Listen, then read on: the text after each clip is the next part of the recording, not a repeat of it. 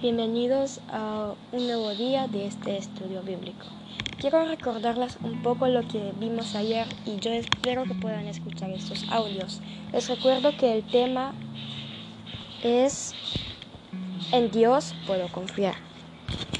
Ese es el tema que estamos viendo esta semana que espero que hayan leído Mateo 6:33, pero si no lo leyeron dice, mas buscad primeramente el reino de Dios y su justicia, y todas estas cosas os serán añadidas.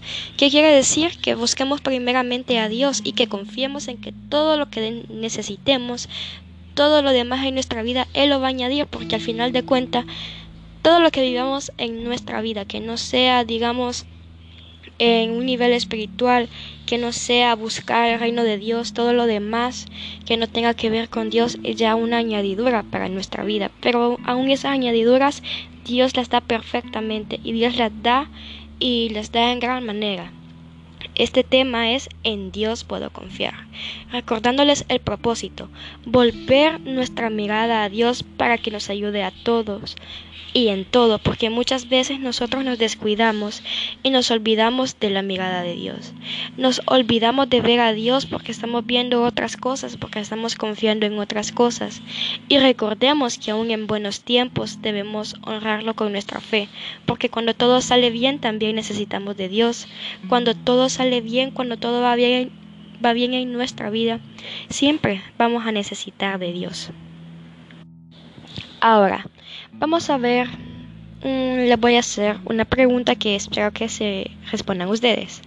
¿Por qué sí podemos confiar en Dios? ¿Por qué sí y por qué no?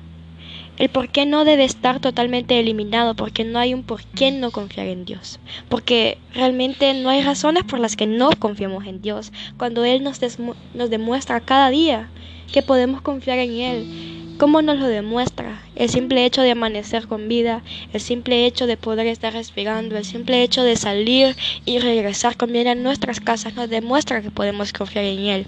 Cada día y en cada momento Él nos demuestra que podemos confiar en Él. Pero, por si aún te quedan dudas de, de por qué confiar en Dios, ¿cuál es la razón por la que yo puedo confiar en Dios?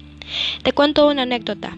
Había una niña que fue regañada por su papá y ella lloró, lo que todos hemos hecho en algún momento de nuestra vida, llorar porque nos regañan. Pero viene ella y al rato viene y le dice a su papá, te quiero mucho.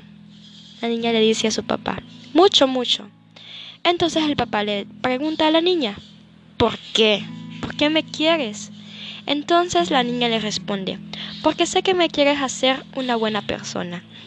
Este es un caso terrenal de una niña que fue regañada, lloró, pero luego viene y le dice a su papá que lo quiere, porque a pesar de que le dolió y a pesar de que sufrió en ese pequeño momento, ella sabía que la, la estaba castigando porque quería un bien para ella. Así pasa muchas veces con Dios. A veces quizás Dios nos, nos regaña, tal vez nos da regaños, o a veces sentimos que no escuchamos su voz, o a veces pasamos por momentos del desierto, en donde lloramos, en donde sufrimos y no entendemos el propósito de Dios y no sabemos y en ese momento dudamos de confiar en Dios.